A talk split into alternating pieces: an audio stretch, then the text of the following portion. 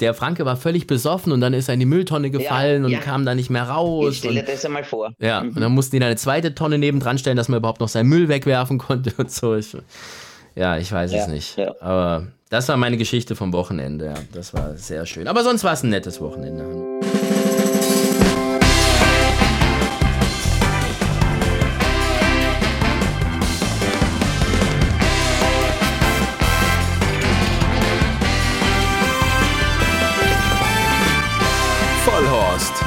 Rennsportshow mit ihrem Moderator Alexander Franke. Es sind schon wieder zwei Wochen rum und wir haben eine neue Folge von Vollhorst mitgebracht, der Rennsportshow von und mit Pferdewetten.de. Und ich freue mich, dass heute ein Gast bei uns ist, ähm, mit dem ich das eigentlich schon sehr, sehr lange ausgemacht habe, dass er mal bei uns am Start sein wird. Aber wir haben beide gesagt, es muss sich halt die richtige Gelegenheit bieten.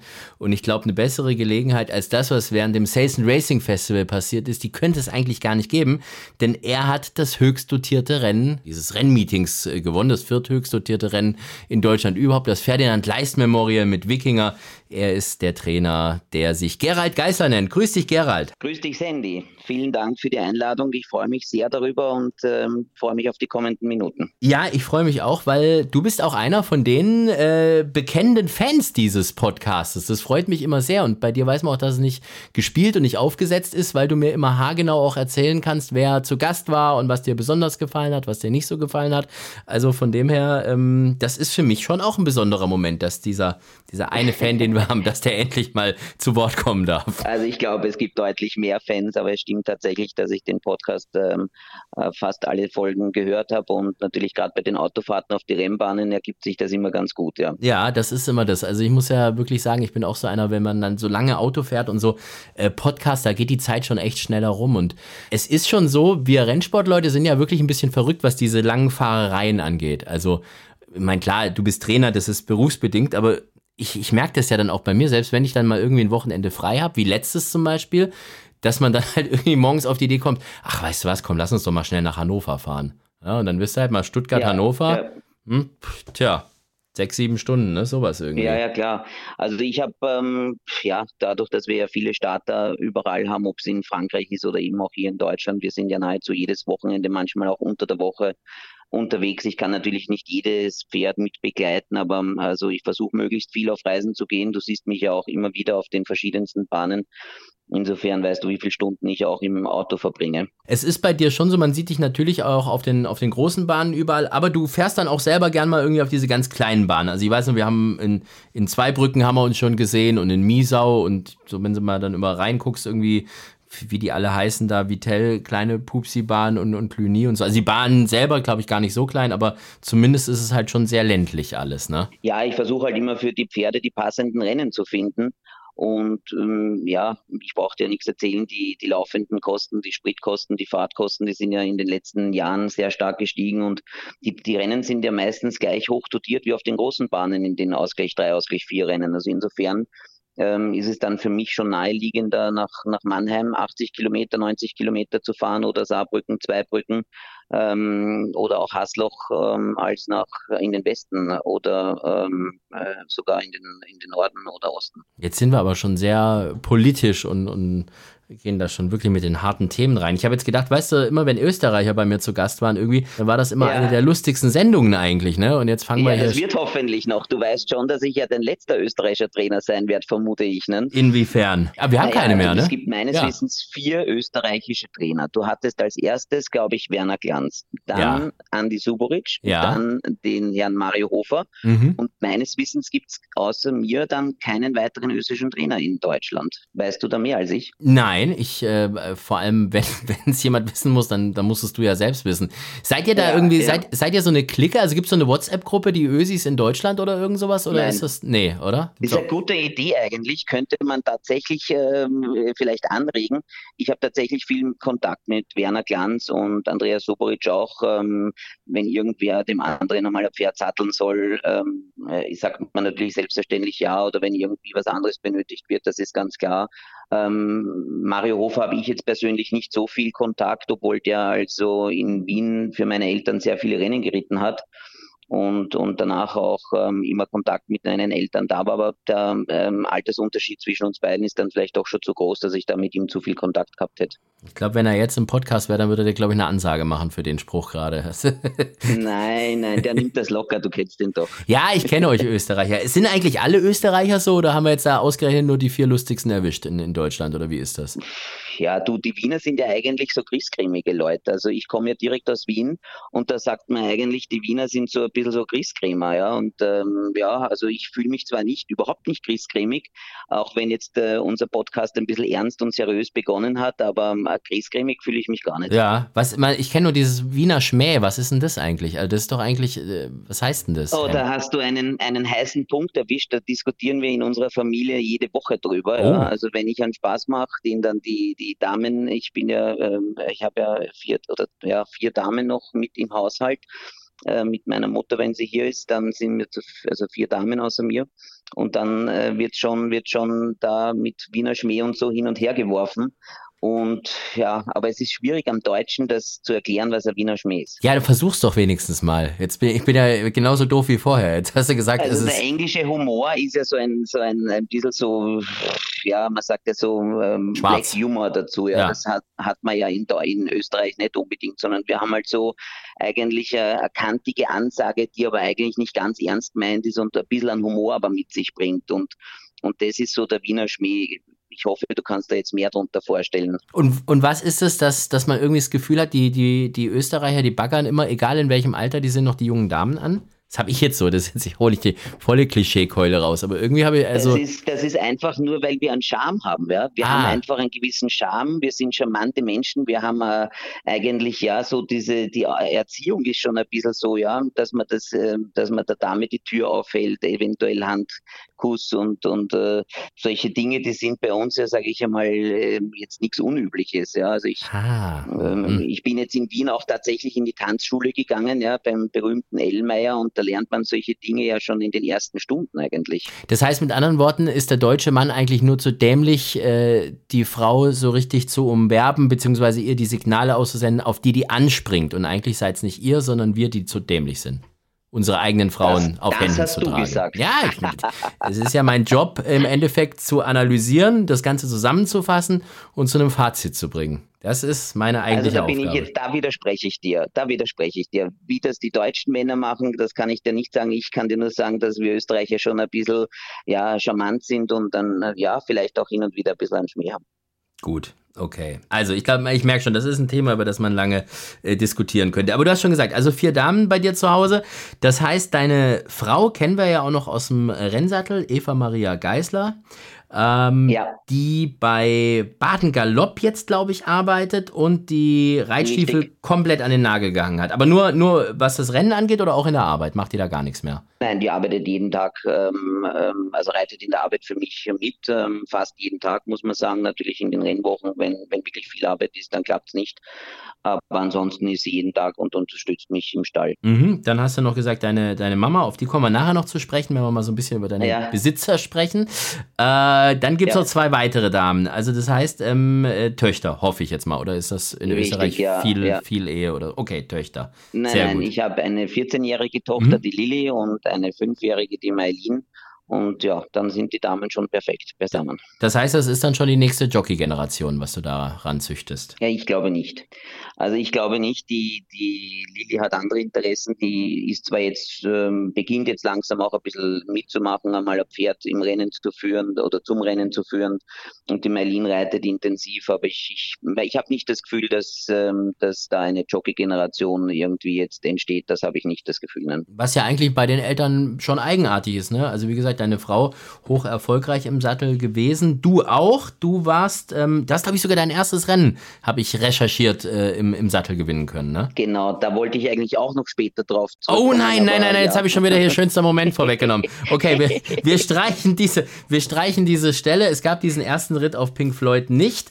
Äh, wie kommen wir da jetzt wieder raus? Wie bist du zum Rennsport gekommen? Meine Standardfrage, die darf doch nicht fehlen heute eigentlich. Durch die Eltern, ne? Ja, richtig. Also ich bin da voll hineingeboren worden. Die meine Eltern haben ja in den Ende der 60er Jahre bereits mit, mit ähm, zuerst mit Spring- und Dressurreiten begonnen, haben sich dann ähm, aber in die benachbarte Freudenau begeben, haben sich dort die Rennen angeschaut, ähm, wo mein Vater ja als Kind schon viel Zeit verbracht hatte mit seinem Vater, also meinem Großvater. Und ähm, ja, letztendlich war es dann so, dass sie sich entschieden haben, äh, mit Rennpferde-Training zu beginnen und als Besitzer in der Freudenau und das hat äh, tatsächlich gut begonnen, erfolgreich begonnen, haben dann auch mit der Zucht begonnen. Das erste Zuchtprodukt war dann gleich Hainun, der in Österreich einer der besten dreijährigen Pferde war, der ähm, im Derby Zweiter war, geschlagen von einem, von einem guten deutschen Pferd. Und die Trial Stakes, das ist bei uns sozusagen in Deutschland die 2000 Guinness äh, gewonnen hat und der St. Ledger dann auch noch gewonnen hat, also fast die österreichische Triple Ground damals geschnappt hätte. Und ja, mit dem, mit dem Zuchterfolg ist natürlich dann die Lust aufs Züchten größer geworden und haben dann immer mehr begonnen, ähm, Mutterstuten zu kaufen und, und zu züchten einfach, ja. Und dann war für dich klar, ich muss Jockey werden. Erstmal. Naja, nein. Also es ist so, die meine Eltern äh, wollten natürlich unbedingt, dass ich einen vernünftigen Schulabschluss mache. Ich habe dann äh, die Matura gemacht, das Abitur, habe dann begonnen zu studieren, habe vier Jahre Jurastudium gemacht, ähm, muss ich ganz ehrlich sagen, habe die eine oder andere Prüfung auch gemacht, habe aber gemerkt, dass das auf Dauer für mich nichts wird und habe dann nach meinem absolvierten Bundesheerdienst ähm, direkt begonnen zu trainieren. Davor war ich natürlich noch Amateurrennreiter, einige Jahre für Österreich auch für Chantry geritten und habe da ja in Österreich gute Erfolge gehabt, aber das ist natürlich nicht zu vergleichen jetzt mit den deutschen Amateuren heutzutage. Und ähm, ja, habe dann in der Wiener Freudenau mit einem sehr kleinen Stall mit sechs Boxen begonnen, mit fünf Pferden damals und habe ähm, ein gutes erstes Jahr gehabt, 2001 mit fünf Siegen und das hat sich dann enorm gesteigert und, und ja, hat richtig Spaß gemacht. Und dann bist du von der Freudenau äh, zu Magna Racino irgendwie gewechselt? Richtig. Ja, ja also man muss sich vorstellen, die, ich war drei Jahre in der Freudenau Trainer und äh, während dieser Zeit war also schon klar, dass Frank Stronach, ähm, Austro-Kanadier, für sehr viel Geld eine Rennbahn in Ebersdorf baut, eben das Magna Racino. Und ähm, die ist dann ähm, im, am 4.4.2004 eröffnet worden. Und da ist ja der komplette Umzug mehr oder weniger gewesen von allen Trainern aus der Freudenau in Richtung Ebersdorf hinaus.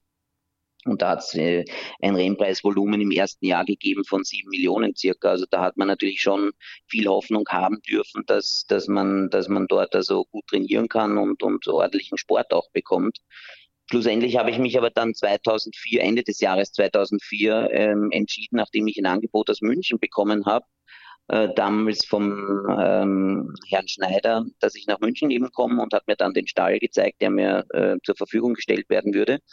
Und ich habe dann entschieden, ähm, aus Ebersdorf, aus, aus Österreich wegzugehen und ähm, äh, bin dann direkt nach München gegangen. Und der Großteil meiner Besitzer ist Gott sei Dank mitgekommen und hat mich dann auch in Deutschland unterstützt. Aber warum bist du da überhaupt gegangen? Also dieses, ich, ich war da noch nie, ich habe das nur irgendwie gehört, wie das früher gewesen sein muss, Magna Racino und alles riesengroß und mit Casino und was weiß ich was und modernst alles und so. Und du dann eh noch als Österreicher, die ja eigentlich eh sehr in ihrem Land hängen und dann gehst du aber nach München. Also ich habe als, als Jugendlicher schon immer das Gefühl gehabt, dass ich gern in Deutschland trainieren möchte, weil das äh, für der Sport einfach in Deutschland für mich der größere war als der, den wir in Österreich hatten. Ähm, ich habe im ersten Jahr Ibrisdorf gesehen gehabt, dass ähm, das alles nicht so läuft, wie, wie, wie sollte. Ähm, die Kosten sind mehr oder weniger wöchentlich oder aber zumindest monatlich gestiegen. Und man musste ja damals ähm, die Futtermittel von Magna Racino kaufen. Man hatte also gar keine Möglichkeit gehabt, dem auszuweichen, diesen steigenden Kosten.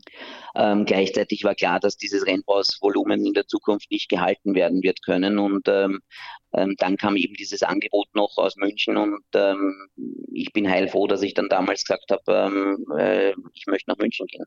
Was ist da aus dem aus diesem ganzen Ebreichsdorf-Ding geworden irgendwie? Also gibt es das noch? Nee, ne? Ja, eine Le leider ganz wenig. Also die haben allerhöchstens noch einen Renntag dort und äh, also es ist im Prinzip kein, kein äh, lebenstüchtiger Rennsport mehr in, in Österreich, was natürlich gerade was die Freudenau betrifft, ewig schade ist. Ja, es hat ja in einer der Sendungen davor auch der Klaus Eulenberger schon gesagt. Das also muss so schön sein, ne? Wunderschön, ja. Also mit der Kaiserloge diese lange Gerade, eine faire Bahn, weißt du, mit Naturrails, also ähm, wirklich fast möchte ich sagen einzigartig in Europa und ähm, es ist ewig schade und, und man, man kriegt da wirklich sentimentale Gefühle, wenn man, wenn man da so weiß, dass dort eine Rennbahn brach liegt, zwar noch Pferde trainiert werden, aber halt nicht mehr im Einsatz äh, als Rennbahn ist. Österreich, dann München und dann bist du da fünf Jahre geblieben und dann bist du nach Iffelsheim gekommen, wo du jetzt bist. Genau, genau, ja, so ist es. Ich habe dann, das war so, dass ähm, ich in Halle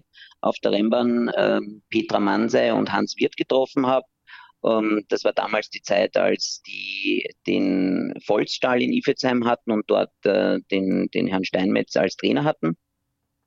Ähm, der wollte irgendwie dann reduzieren oder aufhören und da haben sie mich gefragt, ob ich mir den Stall einmal anschauen möchte und ähm, war dann dort, habe mir den Stall angeschaut und die haben mir dann die Situation eben erklärt. Das war ja, das waren damals die die Pächter vom Gestüt Graditz. Die hatten wirklich tolle Pferde auch im Stall stehen und ich habe mich dann entschieden, die die Nähe zu Frankreich zu suchen und ähm, ich glaube, Ifezheim ist eine ideale Lage gewesen für mich damals ähm, und sich nochmal ein bisschen zu verbessern von München ähm, Richtung Richtung Ifezheim. Ja. Also ich ich habe diese ganzen Schritte nie bereut, muss ich sagen. Ja, also ich habe ähm, den Schritt von von Österreich nach nach München eigentlich auch im Nachgang immer gesagt, wow, gut, dass das macht, das Geisler.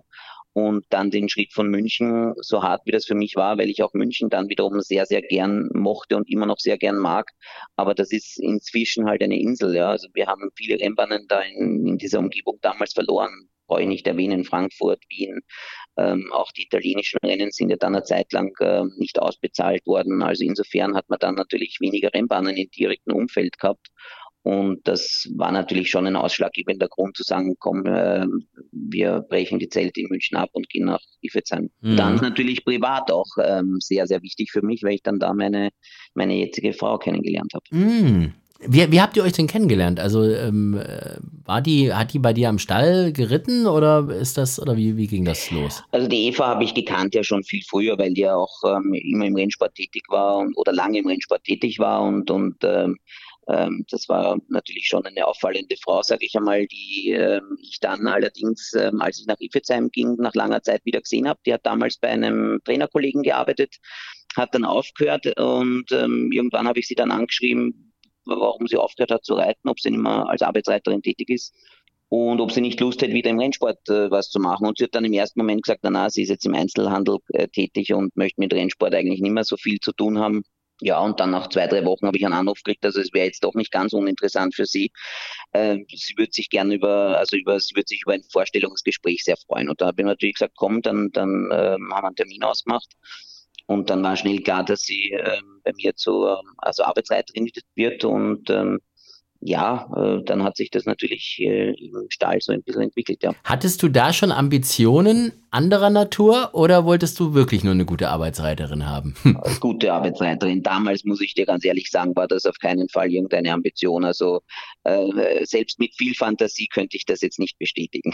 okay, gut. Und bei ihr, sie wollte aber auch tatsächlich einfach nur einen Job im Rennsport, hat nicht gesagt, der, der hübsche Trainer aus Österreich. Ganz im Gegenteil, die hat mich gar nicht besonders gut leiden können, sagt uh. sie auch immer. Also auch auf der Hochzeit war das ein Teil der, der Hochzeitsrede, mehr oder weniger. Ach so, ich habe gedacht, bei der Hochzeit hat sie dich immer noch nicht ein, leiden können. Dann wäre es was nein, anderes. Nein, okay, so ein, ja. so ein hm. versnobter Österreicher, ja. Da hat sie irgendwie immer das Gefühl gehabt, dass ich so, ja, ein bisschen von oben herab umgehe mit den Leuten. Aber das stimmt natürlich überhaupt nicht. Also das kannst du bestimmt äh, ja auch sagen, dass ich eigentlich versuche, immer mit allen möglichst gut umzugehen. Ja, ich weiß auch nicht, was die Frauen da haben. Ich habe das äh, von, von meiner Frau auch gehört, dass ich am Anfang so einen Eindruck gemacht habe auf sie.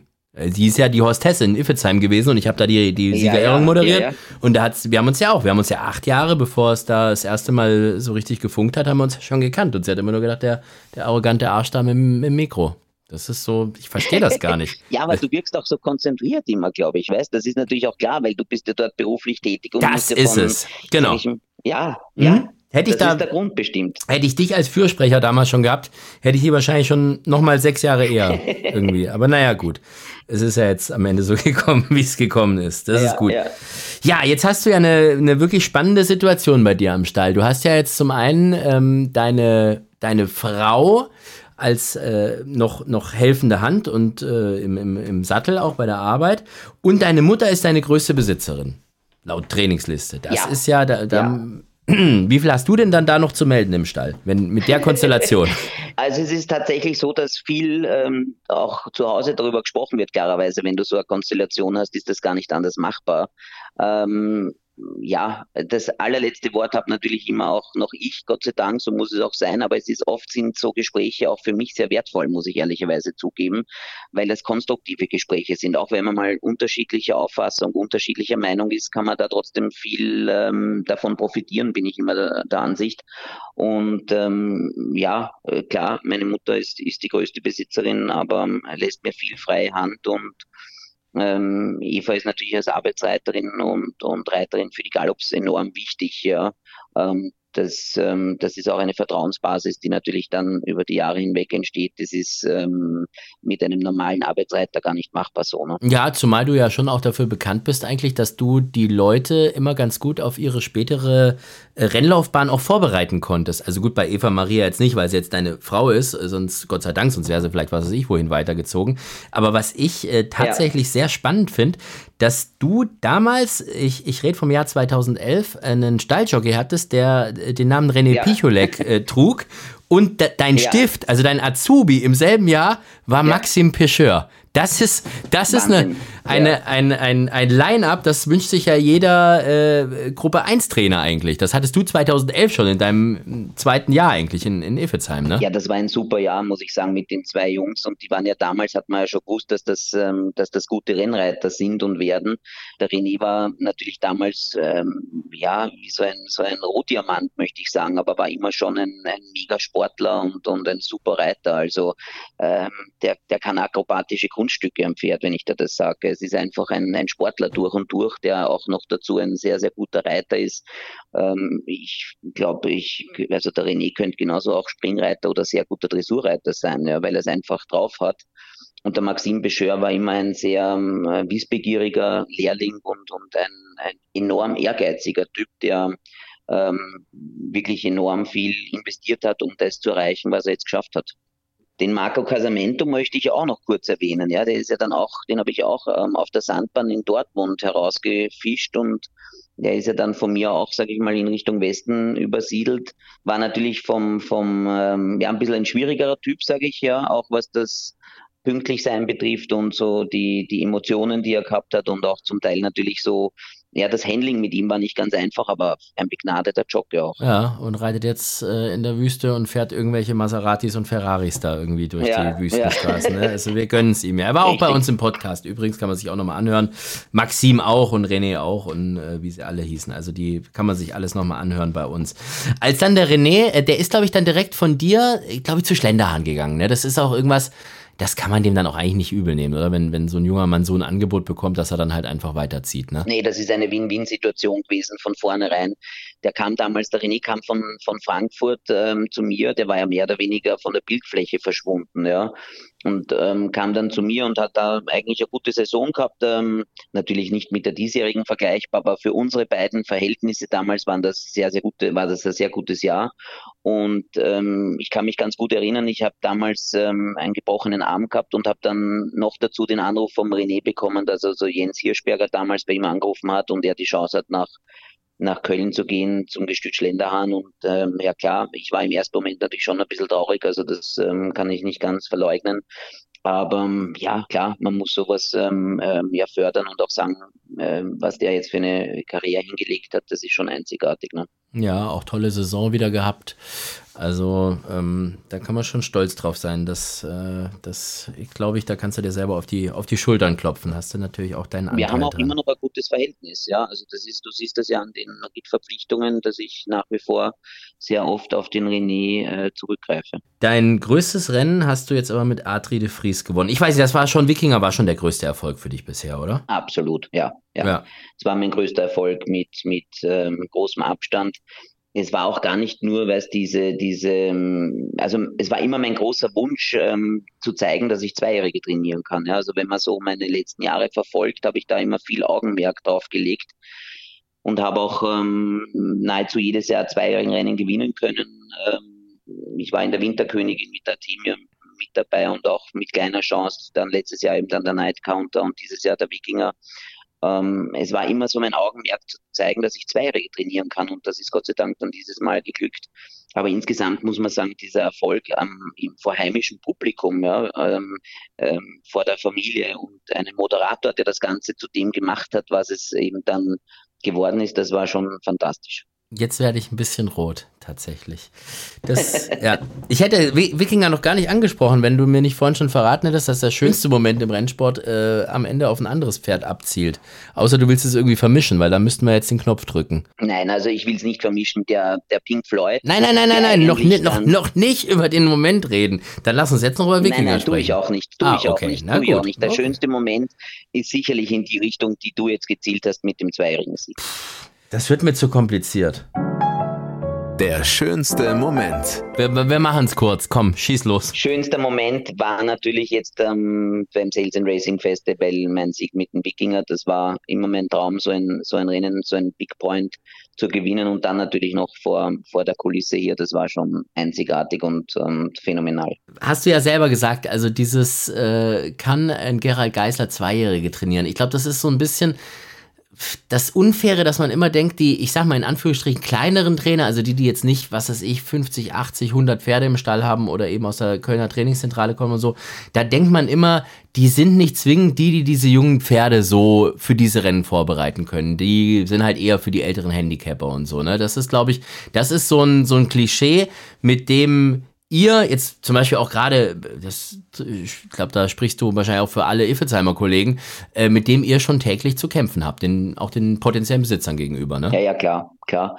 Es liegt natürlich auch daran, dass wir jetzt gar nicht die, die Jockeys auch dann hier haben, die, die diese reiten könnten, diese jungen Pferde. Ähm, wobei ich muss sagen, ich bin, was das Arbeits, was die Arbeitsreiter betrifft, seit Jahren also wirklich gut ausgerüstet ähm, aber du hast natürlich recht, dieses Vorurteil ist da und, und Gott sei Dank ähm, so ein kleines Türchen haben wir jetzt aufgemacht und haben den Fuß reingestellt. Jetzt müssen wir natürlich dann auch die Tür ganz offen halten. Ihr habt ja eigentlich ganz gut vorgelegt. Das äh, war ja das, was ich auch bei der Siegerehrung oder auch ähm, eigentlich sogar schon vor dem Rennen, da bin ich ein bisschen stolz drauf, dass Wikinger eins der letzten Pferde war, von dem ich vor dem Rennen schon gesprochen habe, als ich da mit Marvin philosophiert habe. Ich weiß gar nicht, wie viel du da jetzt als, als Trainer noch vor dem Rennen noch mitbekommen hast, aber falls du das, was Marvin und ich da vorm Rennen erzählt haben, mitbekommen hast, da haben wir dich ja schon auch gelobt. Und da habe ich ja schon gesagt, genau. vergiss mal Wikinger nicht. Ähm, und ich habe da starken Bezug auf ein anderes Pferd genommen, auf Night Counter.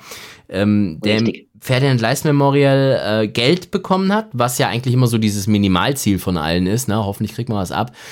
Aber ich habe kurz gedacht, als Night Counter da irgendwie außen angerauscht kam, das könnte jetzt vielleicht sogar da schon ein Iffezheimer Sieg sein. Da hat man schon kurz kurzen Moment träumen können, oder? Ja, also ich bin mit einem Mitbesitzer damals äh, von den Tourfreunden Baden auf der Tribüne gestanden. Es hat ja fürchterlich geregnet. Wir haben das vor dem Fernseher angeschaut mit Carsten Bansaff und wir haben so wirklich gedacht, so, ich weiß es nicht mehr genau, ob es 200 oder 250 Meter vom Ziel war, aber das war, der hatte einen Moment gehabt, wo man wirklich dachte, boah, der, der reißt jetzt alles nieder, ja. Und, und da hat man tatsächlich so kurz dieses Prickeln äh, gefühlt oder dieses, dieses, ähm, ja, äh, einfach dieses Gänsehaut-Feeling, das man dann hat, wenn so, so etwas gelingen kann. Und, äh, ja, am Schluss waren wir dann äh, Fünfter war aber trotzdem noch ein tolles Resultat. Aber man hat immer so ein bisschen das Gefühl gehabt, dass, dass wir am Boden gescheitert sind. Es war sehr weicher Boden. Ähm, Adri war vielleicht ein Ticken zu früh da damals und das, das hat dann so, ja, das letzte Quäntchen Glück einfach gefehlt an dem Tag damals. Und dann, äh, ja, ist die weitere Karriere von Night Counter sehr tragisch verlaufen. Ja, der ist also insgesamt viermal gelaufen, war immer äh, sehr, sehr brav gelaufen und war ein, ein toller Typ einfach, ein total ausgeglichenes Pferd, überhaupt nicht irgendwie ähm, äh, dass man sagt, ja, der hat immer so irgendwie den Schalk in den Ohr, hinter den Ohren gehabt oder so. Es war eigentlich wirklich ein braves Pferd. Und ich hatte ihn in im Januar äh, dieses Jahres ähm, haben wir dann tatsächlich also einen tödlichen Unfall in der, in der Führmaschine mit ihm gehabt. Ich habe in der gleichen Führmaschine die letzten zwölf Jahre nicht einmal eine Verletzung gehabt, die also dazu geführt hat, dass man einen Tierarzt hätte holen müssen. Und dann haben wir eben tatsächlich eine, eine, eine tödliche Verletzung gehabt und, und das war das bittere Ende für dieses Pferd, ja. Ja, und das war wirklich auch was, wo eigentlich keiner was dafür konnte. Ähm, also äh, nicht mal derjenige, der, die, der diese Führmaschine konstruiert hat oder sonst irgendwas, weil er einfach ganz unglücklich irgendwo äh, hängen geblieben ist an, an, einem Schlitz, der eigentlich, den, den musste erst mal Komplett treffen. verschlossen war, ja ja, ja, ja. Also selbst mit viel Glück schaffst du das nicht einmal, ja, wenn du das irgendwie tatsächlich machen möchtest, äh, gelingt es nicht, aber ihm ist es gelungen und, und dann war das leider Gottes nicht mehr zu retten, das Pferd. Und ja, ich musste ganz ehrlich sagen, ich bin mit meinen Pferden, ich habe ja nicht so viele, sehr, sehr eng verbunden immer. Und gerade mit solchen, die so brav sind und immer alles irgendwie wie Fortschrittschüler absolvieren, das ist ein enorm sympathisches Pferd gewesen. Ähm, ja, also das war jetzt ungeachtet der sportlichen Seite für mich schon ein enormer Tiefschlag ähm, wo ich auch heute noch ähm, manchmal drüber nachdenken muss und, und ja, ja, dem nachweine einfach. Das ist besonders tragisch natürlich auch, weil es eine Besitzergemeinschaft war, die da wirklich auch mit sehr, sehr viel Herzblut mit dran sind. Also es ist nicht das mm, so ein Zwischenfall, wenn sowas passiert und, und das ist ein, ein Riesenbesitzer, der, was weiß ich, 200 Pferde hat und sich dafür gar nicht interessiert, dass dann weniger tragisch ist. Aber es ist, in dem Moment bist du ja an den Besitzern noch viel, viel näher dran und weißt ja auch, die kommen ja alle aus der Gegend und, und äh, schauen ja gefühlt jeden Tag bei dem Pferd vorbei. Ne? Ja, genau so ist es. Also die, die Verbundenheit zu dem Night Counter war natürlich dadurch, dass er auch diese, diese vier Rennen davor absolviert hat, schon sehr groß und ähm, äh, ja, also es, es hätte nicht schlimmer kommen können, kann ich da ehrlich sagen. Haben die jetzt bei dir gerade noch ein, ein, Pferd im Stall? Ja, wir haben auf der Jährlingsauktion eine ganz tolle Girlsdorf gezogene Weighted Breath Stute, die momentan ähm, beim Pre-Training ist bei der Frau Caro Peach und beim Alex Peach und ähm, die werde ich im Dezember, also kurz vor Weihnachten, abholen und ähm, dann bei mir im Stall haben. Das ist jetzt Tour Freunde baden, also nicht weil Turf Club gibt es ja auch noch, ne? Richtig. Das ist etwas verwirrend. Ja, Turf Club gibt es auch, ja. Ja, ja aber wir sind, das, das ist Tourfreunde Baden e.V. Okay, Tourfreunde Baden e.V. Mir ist das sowieso aufgefallen. Du hast, wenn man da mal so reinschaut auf deine Trainingsliste, sehr, sehr viele solche Besitzergemeinschaften irgendwie. Also Rennstall Syndikat Nummer eins, da spricht schon der Name dafür. Dann hast du gerade gesagt, die Tourfreunde Baden, dann äh, Godfather Racing, ich glaube, das ist doch auch irgendwie so ein Zusammenschluss von Leuten, die man zumindest, wenn man in Ilfezheim irgendwie sich ein bisschen auskennt, die man auch fast alle kennt. Ne? Und auch, glaube ich, ein bisschen we wechselnde Inhaberschaft, ne? Ja, also das sind, ich habe Gott sei Dank erstens einmal viele Besitzgemeinschaften, das macht mir auch riesig Spaß, die eben dann entsprechend zu beraten und zu betreuen. Und Godfather Racing, das, ja, das sind, da war auch eben, ich glaube, das darf ich auch sagen, Daniel Krüger mal dabei, diesmal nicht. Das ist eine kleine, eine, eine andere Konstruktion diesmal. Aber ja, also wir sind immer sehr froh, wenn wir auch neue Interessenten haben für Besitzgemeinschaften und ich freue mich über jede Anfrage. Mm, das ist äh, der Stall, dem äh, der sehr unglückliche Santino Corleone gehört. Ähm, was ich bestens ja. weiß, weil, weil ich das Pferd auch gewettet ja. hatte äh, und mich äh, eigentlich gefreut habe, dass so alles, was an dem Tag schiefgelaufen ist, wetttechnisch, jetzt wieder gegessen ist. Ähm, War es dann ja. am Ende aber äh, tatsächlich dann doch nicht. Ähm, ich glaube, eine Entscheidung, mit der ihr auch nicht so ganz äh, happy wart, oder also happy kann man mit sowas nicht sein, aber die ihr nicht so ganz nachvollziehen konntet. Also Santino Corleone wurde disqualifiziert, das muss man sagen, hat eigentlich auf dem grünen Rasen gewonnen am Sonntag in, in Iffezheim und ist dann ähm, auf den zweiten Platz gesetzt worden, ne? Um es mal runterzubrechen. Ja, also ähm, ja, es, es würde jetzt wirklich zu weit führen in der Sendung. Wir haben das, ähm, also diesen Protest jetzt akzeptiert. Wir sind nicht in Berufung gegangen. Mhm. Ähm, wir sind trotzdem nicht ganz einverstanden mit der Entscheidung gewesen. Das muss ich auch ganz offen und ehrlich sagen. Ich habe da, es gab dieses Jahr einige Fälle, ähm, es ist für mich schwierig, alles immer nachzuvollziehen, aber ich habe da wirklich eingehende, viele Gespräche mit verantwortlichen Leuten gesprochen drüber und ich glaube, ähm, ja, wir akzeptieren das jetzt so. Wir machen jetzt ganz normal weiter. Santino Corleone läuft jetzt am kommenden Wochenende wieder in, in Köln. Und die Elodie Palo kriegt die Chance. Das ist eine, eine mein Lehrling aktuell äh, fünf Kilo Erlaubnisreiterin und die darf den jetzt am, am, Sonntag reiten, am Samstag reiten in Köln. Die hatte doch dieses Jahr, glaube ich, auch ihren allerersten Ritt, ne? Richtig, ja. Ich probiere sie wirklich intensiv zu unterstützen. Ich habe nicht ganz die Möglichkeiten wie früher mit Maxim und oder auch mit der Eva zum Beispiel äh, eben darum, weil ich jetzt sehr viel in die Jährlinge, in den Jährlingskauf investiert habe, beziehungsweise meine Besitzer dazu gebracht habe, Jährlinge zu kaufen, eben in dem Hinblick, den wir vorher schon angesprochen hatten, dass ich eben gute Zweijährige herausbringen möchte.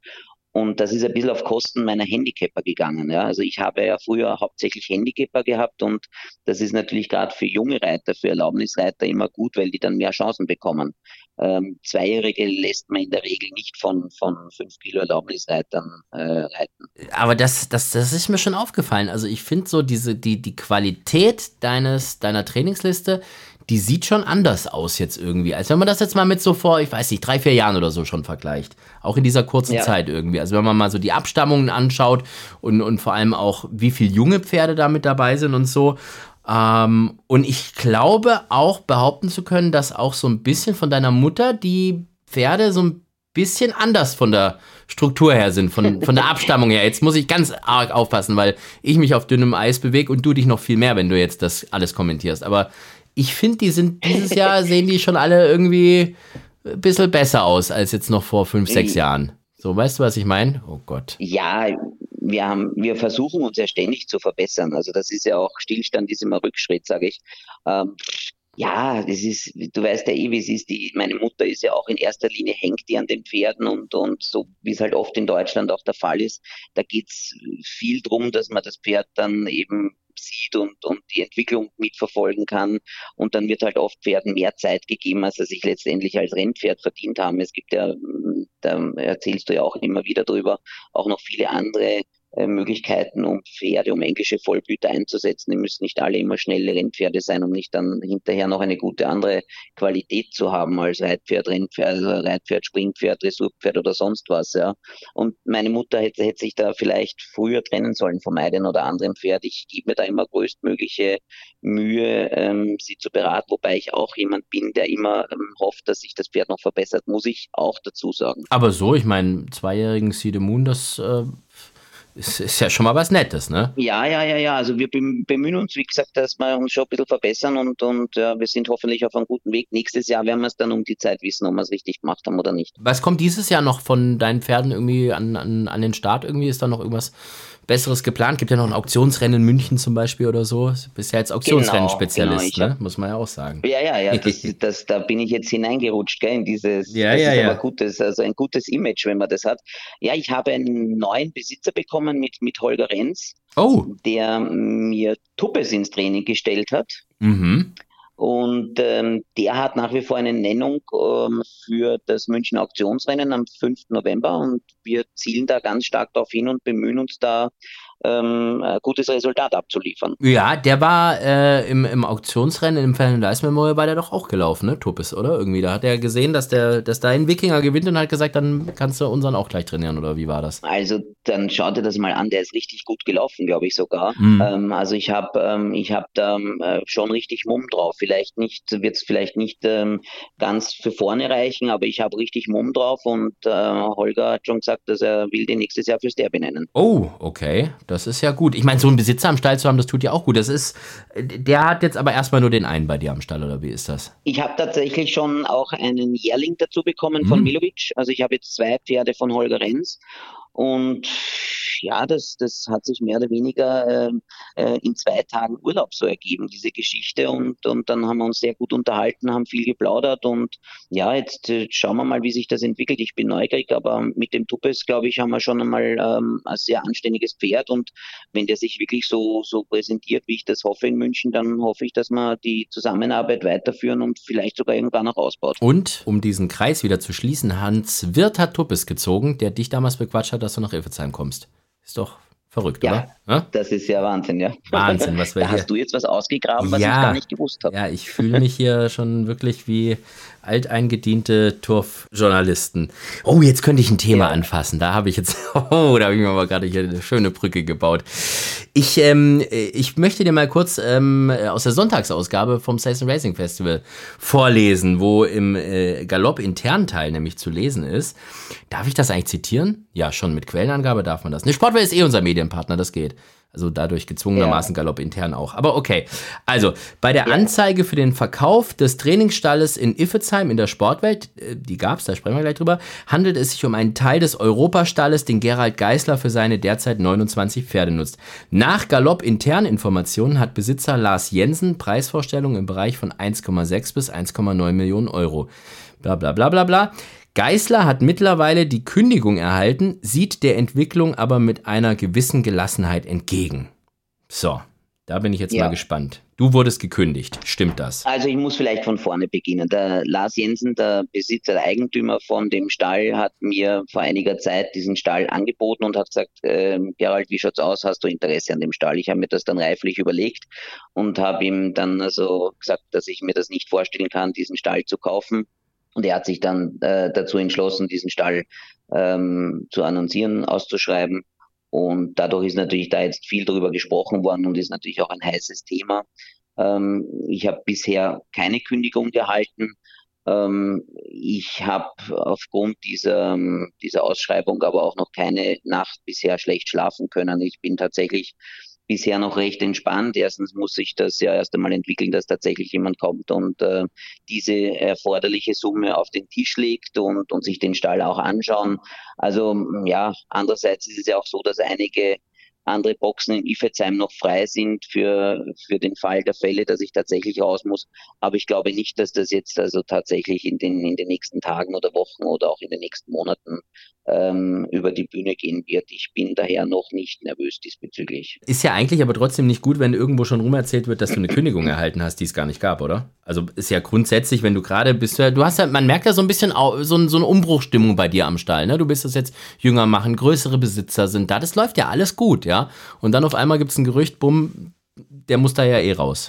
Also es ist natürlich ähm, eine Unruhe vielleicht entstanden, jetzt weniger bei mir als bei, bei den betroffenen Besitzern, die mich aber dann auch Gott sei Dank, ich habe eine sehr gutes, äh, gute Gesprächsbasis mit meinen, mit meinen Besitzern und die haben mich dann auch teilweise umgehend diesbezüglich gefragt, was jetzt Tatsache diesbezüglich ist und, und ähm, ich habe da alle beruhigen können, Gott sei Dank. Also es ist jetzt natürlich, ja, vielleicht ja ein ungünstiger Zeitpunkt auch, weil jetzt haben wir so einen schönen Erfolg von der Trainingszentrale in Ifezheim, haben gezeigt, dass man auf unserer tollen Sandbahn hier äh, gute äh, Pferde trainieren kann und auch in großen Rennen Big Points gewinnen kann. Und, und dann kommt jetzt so eine Meldung. Also es ist natürlich vom Zeitpunkt her nicht ganz ideal, aber ja, es ist jetzt so und, und ich werde aber damit umgehen können, denke ich. Okay, aber das heißt, es ist jetzt nicht so, dass da jetzt grundsätzlich schlechte Stimmung ist und, und äh, zwischen Mieter und Vermieter und wie man das so kennt irgendwie, sondern da gibt es keinen, keinen mega großen Ärgerparadies in Iffezheim. Nein, überhaupt nicht, überhaupt nicht. Wie gesagt, es ist mir zuerst angeboten worden, das Grundstück, die Immobilie und, und äh, mehrmals auch, muss ich ehrlicherweise sagen. Also es ist ein absolut fairer Umgang gewesen. Da äh, gibt es von meiner Seite auch kein, kein schlechtes Blut und, und vom Eigentümer, vom Lars Jensen bestimmt auch nicht. Das ist doch schon mal sehr, sehr gut. Wollen wir zum peinlichsten Moment kommen? Das ist, das hat jetzt natürlich mit dem gar nichts zu tun, aber nachdem wir den schönsten Moment schon hatten, bin ich jetzt natürlich mal hochgespannt, was da kommt. Der peinlichste Moment ich habe ja schon ein paar Mal gehört von Verwechslungen und so beim Satteln oder beim Aufsitzen und so. Ich habe zwei Dinge, die mir so ein bisschen unangenehm sind, sage ich dir ehrlich. Das ist zum einen natürlich ähm, ja, wenn wir im Endkampf sind, beginnt meine Frau, wenn wir die Rennen gemeinsam schauen, immer fürchterlich laut zu brüllen. Also mhm. wirklich das Pferd anzufeuern, den Reiter anzufeuern. Und wir haben uns jahrelang die Rennen gemeinsam angeschaut. Und ich habe jahrelang zu ihr gesagt, Eva, bitte schrei nicht so und, und, und nicht so laut neben mir. Und ich, ja, es hat also, ich habe jahrelang es nicht geschafft, dass sie das ähm, abgelegt hat. Und dann haben wir irgendwann gesagt, also das bringt so nichts, wir müssen die Rennen getrennt schauen. Ja. Und das ist mal, auch wenn ich es jetzt gehört habe vom Ferdinand Leist, leisten. Es müssen die Jockeys aus der Jockeystube rauskommen sein. Teilweise sind die Leute oben von der Waage, vom Waagegebäude oben runtergekommen und auch aus dem Sekretariat und haben überall geschaut, wer denn da so schreit und so. Also allein, dass ich das so gehört habe, ist mir ja schon ein bisschen unangenehm. Und das Zweite war tatsächlich, ich habe mich natürlich damals, wie ich mein erstes Rennen geritten habe ähm, und auch tatsächlich gewonnen habe, ja, ähm, da wirst in Österreich ja gleich wie der King behandelt oder wie, wie Lester Piggott, Frankie Dettori oder sonst jemand. Und im Endeffekt, ich sag's dir ganz ehrlich, ich glaube, ich habe diesen Siegritt damals meiner eigenen Frau nicht mehr gezeigt, weil ich mich da nicht sehen kann. Ja, also es ist mir wirklich teilweise peinlich, ich habe mich natürlich dann durch die Ritte auch verbessert, aber der erste Ritt, das war schon fürchterlich zum Anschauen und ich würde mich so nie nochmal draufsetzen, wenn ich jetzt einen Lehrling hätte oder einen Amateurreiter, der so reitet beim ersten Rennen, hätte ich gesagt, du, du bist talentfrei, lass es lieber, obwohl ich damals gewonnen habe. Ne? Aber das ist wieder mal so eins von diesen Videos, die man natürlich nie wieder findet, ne? Das ist natürlich der, bei dir Ja, ja, genau, es ja, hat ja. teilweise der Videorekorder nicht funktioniert und Leider. so, das ist ja alles noch auf Videos und so, ja. Ja, ja, ja, ja, ich weiß das. Ich habe übrigens, und das habe ich ja schon mal versprochen hier im Podcast, wenn ich mal einen neuen peinlichsten Moment bei mir habe, ja, dass ich den auf jeden Fall dann auch ja. sofort teilen werde. Und ich habe meinen persönlichen peinlichsten Moment im Rennsport tatsächlich letzten Sonntag auf der Rennbahn in Hannover gehabt. Und zwar, Aha, äh, das haben eh schon genug mitbekommen, glaube ich, leider Gottes. Und deshalb bin ich auch ganz froh, dass ich diese Plattform jetzt mal habe, um mich da zu rechtfertigen, was da passiert ist. Also, ähm, du erinnerst dich ja an dieses Viererwettenrennen, das da gelaufen wurde. Und du weißt ja, dass ich ein passionierter Vierer- und auch Dreierwettenspieler bin. Ja. Und ja, ähm, ja. dass ich auch einer von denen bin, die ganz gerne mal diejenigen Pferde wetten, die eigentlich am Toto ein bisschen höher stehen. Ähm, und das tun sie ja meist auch zu Recht. Äh, ein Pferd, das mir besonders ins Auge gesprungen ist, ist das Pferd namens Anchorage, ähm, das in Hannover hätte laufen sollen, der aber natürlich als sehr, sehr startschwierig gilt oder irgendwie so seine, seine Eigenheiten am Start immer voll, ja. vollführt, auch im hohen Alter noch. Was mich nicht davon abgehalten hat, dieses Pferd in der Dreierwette zu spielen. Erster, zweiter, dritter auf ein paar Pferde. Das hat 108 Euro gekostet, was eigentlich für so eine Irrsinnswette schon ziemlich bescheuert ist, aber es gab ja an dem Tag auch Freibier, also von dem her habe ich das so ein bisschen kompensieren können. okay. Ähm, das Freibier war auch schuld, dass ich mir das Rennen gar nicht so richtig angeschaut habe, sondern einfach nur ja. so aus dem Augenwinkel und habe gedacht, naja, wenn einer von den Orangenen nach vorne läuft, dann wird es schon meiner sein. Und da war halt kein Orangener, der da nach vorne gelaufen ist. Da waren irgendwie so zwei andere, die auch irgendwie so ähnliche Farben hatten, aber irgendwo im Hinterfeld und was weiß ich. Und naja, Sache war halt dann die, ähm, erster irgendeiner, zweiter, irgendeiner, dritter, irgendeiner, vierter, irgendeiner, das habe ich noch mitbekommen ähm, und habe halt gedacht, Anchorage war halt einfach weg. Nachdem ja. ich dann äh, irgendwann erfahren hatte, dass dieses Pferd nicht in die Box gegangen ist und ein Rückzahler war, ähm, ja. habe ich natürlich sehr, sehr verzweifelt nach meinem Wettschein gesucht und dann ist mir eingefallen, uh. dass ich den äh, schön in die Mayonnaise und in den Ketchup von meinem, äh, von meinem Currywurstschiffchen, Curry Spezial, schön mit Mayo, äh, versenkt habe und dann aber auch noch in eine von diesen öffentlichen Mülltonnen geknallt habe. Und zwar auch noch richtig schön. Ja, so. Ähm, ich meine, Schwabe hin oder her, bei 108 Euro, da macht, glaube ich, jeder mal zumindest diese Klappe von ja. diesem äh, Mülleimer auf. Gebe ich dir recht.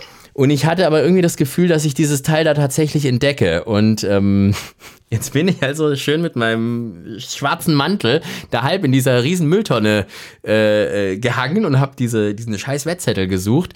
Und als ich wieder, das war leider Gottes auch noch direkt neben diesem Bierwagen, wo dann auch noch alle so standen, die man so kennt, weißt du, so Klaus Eulenberger ja, ja. und Marvin Österle und äh, Sascha van Dreel, unser Sascha von Pferd. Die waren ja alle dabei. Und das war natürlich denen ihre also aller... lustig gehabt. Ja, das war, das war die größte Gaudi von denen, äh, dass ich da drinnen ja. hing. Und dann kamen irgendwann immer mehr Leute dazu, die gefragt haben, was macht der Franke eigentlich gerade in der Mülltonne? So. Ja. Ja. Und jetzt hat sich diese, diese, diese Gruppe von den Leuten ja immer mehr vergrößert um mich herum und mir war das eh schon unangenehm. Mhm. Und äh, dann hat auch noch von der Wurstbude von gegenüber, der hat mir dann auch noch Handschuhe gebracht, weil ich ihm so leid getan habe. Oh. So, und jetzt hat sich diese Gruppe von diesen Leuten in so drei Grüppchen aufgeteilt. Die einen waren die, denen das unheimlich leid getan hat und die mir irgendwie helfen wollten. Aber das fand ich in dem Moment dann auch irgendwie so, weißt du, die, können wir, sollen wir mal, sollen wir noch eine zweite Mülltonne bringen, dass du das irgendwie umschiffen kannst und so Zeug. Ja.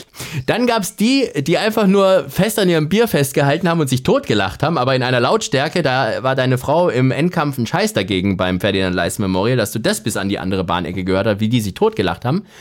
Und den ja. Rest, Jetzt pass auf, hat mir dann ein Mann gegeben, der dazugekommen ist und gesagt hat, aber entschuldigen Sie, sagen Sie mit dem Mikrofon nicht selber immer, man soll die Wettscheine nicht wegwerfen, bevor der... Ja, das ist gut. Da habe ich gesagt, vielen Dank, auf Sie habe ich gewartet. Ja. Jetzt sag mir, hast du ihn gefunden? Nein. Oh. Nein, ja. natürlich nicht, ja. Und das ist dann auch so peinlich, weil, weißt du, ich, ich habe dann ja irgendwann aufgehört zu suchen und dann, weißt du, wie, wie viel war es denn überhaupt? Und da hätte ich am liebsten so gesagt 10 Euro oder so, weißt du, oder 5, dass man halt irgendwie so, ja, ja ich ja. suche gar nicht weiter. Weil wenn du dann sagst, ich suche bei 108 Euro nicht weiter, da denken die ja schon wieder, du hast einen Geldscheißer oder hast es nicht nötig oder sonst irgendwas. Und, aber in dem ja, Moment, ja, wo. Du bist schnell im Verruf. genau. Aber in dem Moment, wo du halt sagst, wie viel Geld das ist, dann wirst du ja quasi animiert, da weiterzusuchen. Ich habe die zweite Mülltonne auch noch ja. bekommen, habe das umgeschiftet und alles und. Boah, ich habe das nicht gefunden. Und, äh, nicht gefunden. Unten war dann noch so dieser Sift drin, weißt du, wo dann irgendwie so die, sich die Flüssigkeiten Boah. sammeln und, und ich habe auch noch andere Wettscheine von mir gefunden. Ich war dann noch so, so nah dran irgendwie und ja. Das ist bitter. Ja. Das, das ist, bitter. Das ist wirklich bitter. Und dann hat Ekidia hat einen Traber gepostet, der irgendwie von letzter Stelle irgendwie noch das Traberrennen gewonnen hat und hat drüber geschrieben auf Französisch, Wettscheine bitte nicht wegwerfen. Ja, und da wurde ich auch noch drunter markiert unter diesem Ding äh, gestern. Also das Das war irgendwie. Also schlimmer geht's nicht mehr. Die Nein. haben dich so richtig auf die Schippe genommen.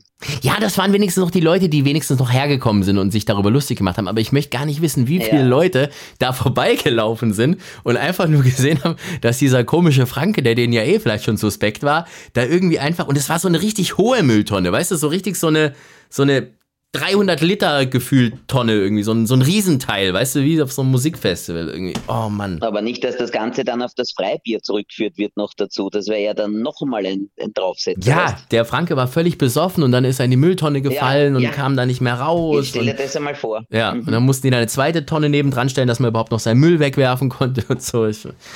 Ja, ich weiß ja, es nicht. Aber das war meine Geschichte vom Wochenende, ja. Das war sehr schön. Aber sonst war es ein nettes Wochenende. Hannover war, war sehr nett. So, ich will Tolle jetzt nochmal. Rennen waren dort auf jeden Fall. Tolle Rennen waren ja, es. Ja. Den Listenrennen, Grupperennen. Also es war wirklich ähm, ein tolles Programm. Ja, auch wenn meine Muskoka nur Dritte geworden ist. Aber da war die Saison halt jetzt ein bisschen lang am Ende, ne? muss man ja schon sagen irgendwie mein Lieblingspferd. Ja, ich habe gedacht, auf dem weichen Boden und so, die Idealbedingungen hat sie und, und das Rennen, also beim Einbiegen in die Gerade dachte ich kurz, es gibt ja kein, kein Verlieren für sie, ja. Hm. Aber, aber dann kamen die zwei innen dann noch, ja. Ja, ich muss sagen, ich bin ja, ich bin ja der größte Fan überhaupt und bin da ja auch schon wieder hinterhergereist, ähm, wie auch nach Paris. Aber ich fand schon irgendwie dieser, die Diana ist ein super hartes Rennen und äh, ich meine, die Pause war dann lang bis nach Paris, aber Prix de l'Opera boah, auch nochmal richtig hart und dann die doch recht kurze Pause, das merkst du so einer Maus dann halt schon an. Also ich finde, die hat sich da nicht Denke blamiert. Auch, ja. Dritter Platz im Grupperennen, meine nein, Güte. Nein, nein. Ja, und äh, war halt blöd, dass sie irgendwie 17 zu 10 Favoritin war. Aber so ist das nun mal.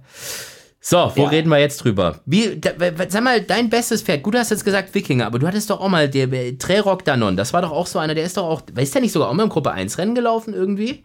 Meine ich doch, oder Gruppe Oh ja, der ist sogar ganz knapp geschlagen gewesen im Prix du Cadran, war er Zweiter mhm. ähm, am Arc-Wochenende. Also das war damals allerdings noch unter einer anderen Regie.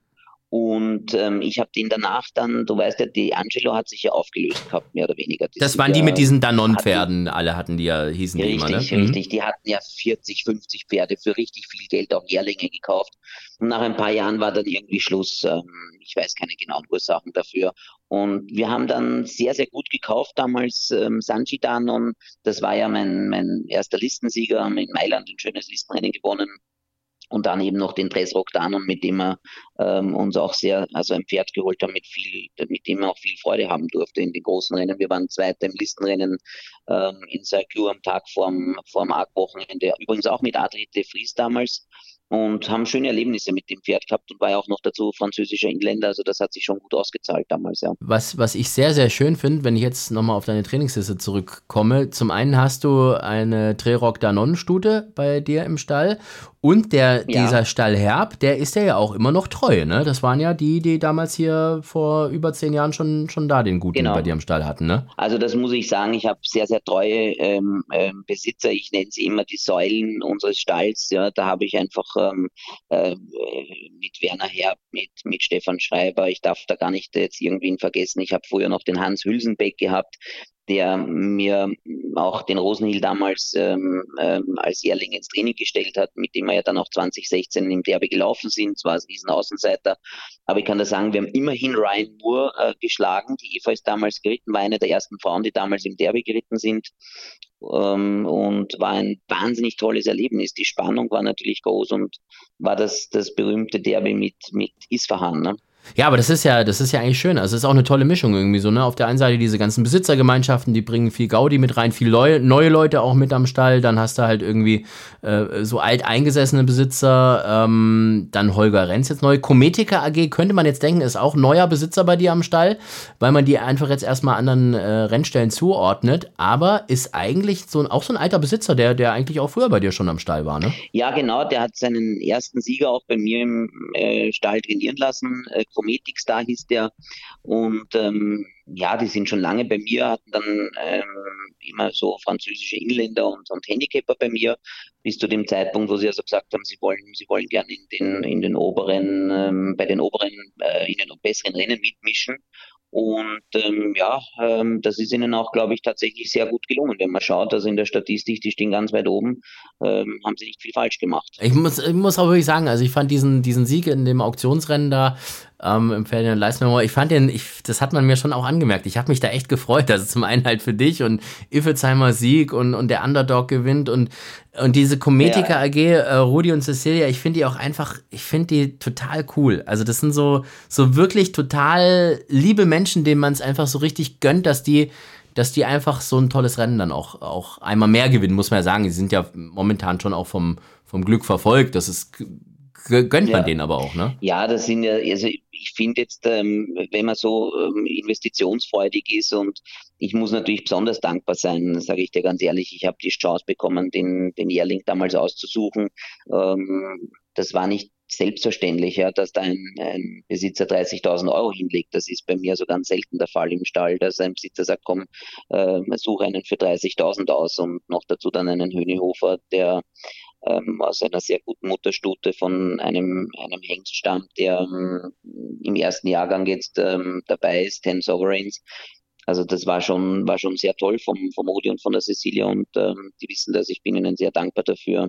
Wir sind am Montag nach dem äh, Auktionsrennen dann auch noch schön essen gewesen, haben das alles rekapituliert und so ein bisschen noch nachgenossen ich versuche diesen Moment auch oder diese Stunden, ja, sage ich dir ehrlich, vorher auch, wie du das schon vorher erwähnt hast, wie ihr den ja dann schon erwähnt habt, das Rennen selbst, diese Eindrücke und dann hinten raus, also mit dem, mit dem Publikum. Also ich bin wirklich ewig dankbar, dass das auch äh, in Ifezheim alles passiert ist und nicht irgendwo anders wo, wo gar nicht so viele Leute mit uns hätten feiern können und dabei sein hätten können. Stimmt es, dass du dem Pferd äh, die Nacht vorher die Hufe mit Sauerkraut eingerieben hast oder dass der da irgendwie Sauerkrautwickel ja. bekommen hat oder was? Also die Geschichte ist wirklich ganz, ganz schlimm. Der ist einen super Spritzer gegangen am Mittwoch vor dem Rennen.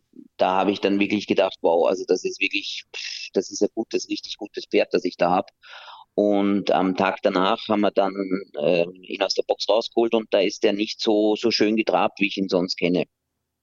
Und dann habe ich also den Tierarzt geholt, der hat den Huf abgedrückt, der, der Norbert Huber, mein Hufschmied, hat den, den Huf abgedrückt und man hat also nicht viel gefunden. Ja. Es war nicht viel, es war nur wirklich ganz eine kleine Kleinigkeit, man hat das gar nicht genau feststellen können, wo das da aus dem Huf herauskommt. Du weißt ja selber, da liegt irgendwo eine Kastanie im Boden oder ein Stein irgendwo, da treten die drauf und dann spüren die das so minimal. Die, die Hufe bei den englischen Vollblütern, die sind ja so ein bisschen der Schwachpunkt. Ja.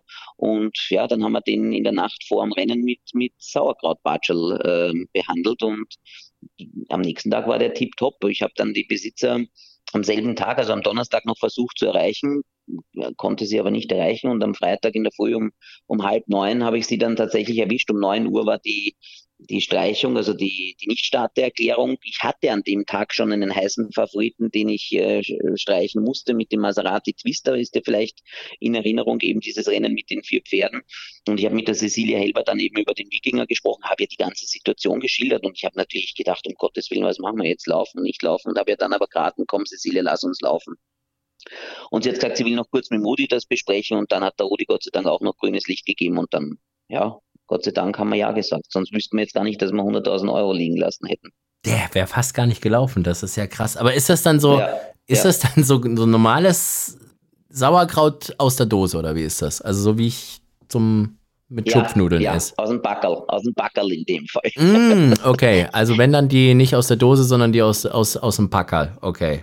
Gut. Im Prinzip, glaube ich, ist es völlig wurscht. Ja. Es ist ein altes, uraltes Hausmittelchen, ja, das so ein bisschen natürlich dem Pferd so die, die, diese Säure angeblich, hat mein Tierarzt mir erklärt, äh, ist da so ein bisschen zuständig dafür, dass das alles so ein bisschen weicher wird und dann eventuelle Entzündungen herauszieht und ja, also was soll ich da sagen? Wir haben das jahrelang so gemacht und immer wieder herausragende Erfolge gehabt, auch jetzt diese Woche schon wieder. Ähm, es ist halt Herbst jetzt und, und viel Regen war auch da und dann kommen so ein bisschen Steinchen halt heraus. Das ist ganz normal und auch mal die eine oder andere Kastanie oder sonst was, was da am Boden rumhängt. Und ja, also wir haben mit dem Sauerkraut riesen Erfolg gehabt und äh, ich kann es, äh, ich werde es in Zukunft auch machen. Gibt es eine spezielle Marke, die du uns da ans Herz legen kannst? Nein, oder nein, nicht? nein, nein, nein. Okay. Es geht tatsächlich nur um das, um diese Säure, die da drinnen zu sein scheint, ja. Sascha mit seinen blöden Wortwitzen würde jetzt wahrscheinlich wieder irgendwas mit Hengstenberg machen oder irgend sowas, aber das lassen wir Genau, das ja. habe ich mir fast gedacht, dass du jetzt kommst mit dem Hengstenberg. Ich ja. bin normalerweise für diese Wortwitze nicht verantwortlich. Das ist Sascha, aber der ist ja heute äh, ja, indisponiert. Frag mich nicht, was es ist. Ich weiß, was er macht, aber das verraten wir jetzt nicht. Hannover wahrscheinlich war er indisponiert dann wahrscheinlich, oder? Meinst du immer noch? Meinst, meinst du, der, Nein, der, dem nicht, hängen noch, noch zwei Tage später, drei Tage später noch Hannover nach. Hm, ah. Ich weiß es nicht. Nee, nee, der ist ja. Nein, sagen. nein, nein, ich weiß, was er heute macht. Ich verrate es aber nicht. Ich, ich wünsche ihm nur viel Glück dabei. Mehr sage ich nicht. Mhm. Hm. Mhm. Okay, ich ihm auch dann. Ja, eben. Deshalb. So, wir kommen zur Charity-Wette. Die Charity-Wette. Tja, jetzt wird es natürlich ein bisschen eng. Das sage ich irgendwie nach dem Derby immer, von Woche zu Woche. Ähm, aber das Gute ist, wir haben für nächstes Jahr schon Derby und Diana-Kurse ähm, äh, drin. Ich schaue mal gerade, ob es fürs Derby deinen Wikinger schon gäbe. Ähm, momentan noch nicht, könnten wir ändern. ich habe schon geschaut, ja. Also ja. ich muss ehrlich gestehen, ich habe natürlich auch geschaut, ob es die 2000 Guinness gibt. Ja. Ähm, bei Pferdewetten habe ich aber gesehen, die sind nicht drinnen. Mm. Da ist es noch zu Da hättest du gerne den Wikinger, oder was? Ja, wir kriegen das hin. Wikinger? Das hätte ich riskiert, ja. Ja, ja. was für einen Kurs hättest du denn riskiert. gerne? Ich, ich mach das, nehme das mal auf meine Kappe. Was? Ja, jetzt, ich bin ja gut, jetzt kannst du sagen 10.000 zu 10. Nein, aber äh, was ist denn so ein ordentlicher Kurs für die 2000 Guinness für, für einen für einen Sieger vom Ferdinand Leist Memorial? Ich weiß nicht. 300? Also ich 350? Habe, ich, 350 schon, würde ich sagen. Also mindestens. ja. ja, das war jetzt doof von mir, ne? Also, ja. Also dann würde ich 50-50 Wikinger machen, wenn du das so anbietest. Ich habe mir allerdings auch eine Option äh, zurechtgelegt, oh. falls du sagst, das geht nicht. Was ja. wäre denn die andere Option? Also es war ja so, der Wikinger hat in Köln debütiert und war damals Vierter hinter einem überragenden Sieger namens Wintertraum. Mm. Und dieses Pferd hat am vergangenen Sonntag ein Gruppe 2 in Italien in toller Manier gewonnen mit Martin Seidel mhm. Waldemar Hicks trainiert ihn. Und nach dem ähm, Ferdinand Leist Memorial habe ich den Herrn Hicks auf der Auktion bei der BBAG getroffen und habe gesagt, na, der Herr Wintertraum muss aber ein richtig gutes Pferd sein, wenn meiner gerade so schön gewonnen hat. Ne? Und dann hat er also wirklich so richtig so voller Überzeugung äh, zugestimmt und hat zugenickt. Und das ist beim Herrn Hicks schon eine richtig große Aussage, finde ich, weil das ja kein Sprücheklopfer ist, wie wir alle wissen. Und daher ähm, würde ich Wintertraum im Derby wetten, 50-50. Tja, also ich kann dir jetzt anbieten, wir können es vielleicht so machen, dass du äh, Wintertraum 25-25 wettest und du noch von mir Wikinger 350 Sieg und 78 Platz bekommst in den 2000 Guinness. Ist das. Äh, also dann ist das ein super Vorschlag, dann machen wir das so. Ja, weil ich meine, da hast du nämlich zwei Rennen, zwei verschiedene Wetten. Einmal mit dem Megakurs 350. Ich glaube, die, die sich jetzt damit auskennen, diese, die, die Buchmacher, ja, die werden wahrscheinlich sagen, der Idiot, der Idiot, wie kann der, wie kann der auf den Sieger im Leistungsmemorial Oh Gott, aber wahrscheinlich hätten die 100 oder irgend sowas gegeben. Ich weiß es nicht, keine Ahnung. Aber ähm, ich nehme das mal auf meine Kappe, ja. Ich sage jetzt einfach mal 350 ist ein, ist ein netter Kurs. Machen wir 25 Sieg, 25 Platz. Ja, dann gäbe es da nämlich schon mal über ein Tausender und dann machen wir nochmal 25 Sieg, 25 Platz den Wintertraum fürs Derby. Die zwei Wetten, oder? Perfekt. Das ist doch, das ist doch eine ja. gute Mischung. Und es geht wie immer an den Hand-in-Hand-Cup. Äh, krebskranke Kinder, Kinderhospiz und all das ähm, wird damit ja unterstützt. Und ähm, ja, da kam schon viel Geld zusammen. Und vielleicht ja durch dich noch mal ein bisschen mehr. Das finde ich sehr, sehr gut. Sehr gut. Ja. Ähm, wie geht's mit Wikinger jetzt weiter? Also du hast ja jetzt schon gesagt, hier Fernziel mal erstes Zwischenziel 2000 Guinness. Ähm, klar, jetzt kriegt er Winterpause, das hast du ja schon in Iffelsheim gesagt. Aber äh, wie geht's dem überhaupt? Das ist mal die wichtigste Frage. Gut, ne? Wahrscheinlich hat viel Sauerkraut unter den Füßen immer wieder. Na, also es geht ihm wirklich sehr gut. Er ist ähm, sehr gut aus dem Rennen gekommen. Ähm, klar, bei so einem Pferd ähm, gibt es dann auch Kaufangebote. Ja, hm. und ähm, Cecilia und Rudi haben auch gesagt, wenn da was kommt, das also äh, ihren Vorstellungen entspricht, dann, dann könnten sie sich das vorstellen. Was natürlich ähm, einerseits für mich traurig wäre, wenn ich so ein Pferd aus dem Stall verliere. Andererseits sage ich auch in meinem gleichen Atemzug, ich bin froh, wenn meine Besitzer zufrieden mit meiner Arbeit sind und, und glückliche Besitzer sind. Bin überzeugt davon, dass ich dann auch wieder ähm, ein neues Pferd bekommen würde oder zwei, vielleicht sogar, wenn der Preis passt. Also klar, für den Wikinger und, und mich würde es mir leid tun, aber ich hätte vollstes Verständnis auch für die Cometic AG, wenn die sagen, sie wollen so ein Pferd verkaufen. Aber das Gute ist bei denen ja tatsächlich, dass wenn die das verkaufen würden, das nehmen die ja dann nicht und, und fliegen damit irgendwie sechs Monate auf die Malediven, sondern das kommt ja wieder auf irgendeine Auktion und ja, ja. ich kann mir schon ja, gut vorstellen, dass das dann wieder in deinen Stall ging. Aber jetzt hoffen wir einfach mal, dass der bei dir im Stall bleibt und äh, dass das alles äh, so weitergeht und dass wir den dann spätestens zu den 2000 Guinness dann auch ganz weit vorne sehen werden. Sehr gut. Genau, das ist das Ziel. 2000 Guinness und davor halt ein, ein Vorbereitungsrennen. Ich glaube, nachdem wir gewonnen hat im Ferdinand Leist Memorial, müsste die 1600 Meter stehen können.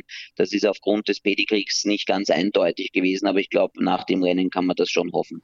Ich wünsche dir auf jeden Fall alles Gute dafür. Es würde mich freuen, wenn es da so weitergeht. Ähm, und äh, es hat mich sehr gefreut, dass du heute unser Gast gewesen bist. Vielen, vielen Dank nochmal und ähm, alles Gute euch. Ja, das war also unser Gast Gerald Geisler, Trainer aus Iffezheim. Das war's schon wieder für diese Woche. Ich wünsche euch alles Gute und alles Liebe. Und ich habe noch eine Bitte. Ich würde mich freuen, wenn wir uns am Freitag um 14.30 Uhr in Köln im Führing sehen. Da ist die Gedenkfeier für unseren Freund, für Philipp Minarik, der ja auch fester Bestandteil dieser Sendung war. Und ja, ich glaube, das sind wir ihm alle schuldig, dass wir da vorbeischauen. Freitag 14.30 Uhr in Köln auf der Pferderennbahn im Führing die Gedenkfeier für unseren Philipp. Bis dahin macht's gut. Ciao, tschüss und auf Wiederhören. Vollhorst, die Rennsportshow. Podcast von Pferdewetten.de Moderator Alexander Franke. Inhaltlich verantwortlich Sascha van Treel.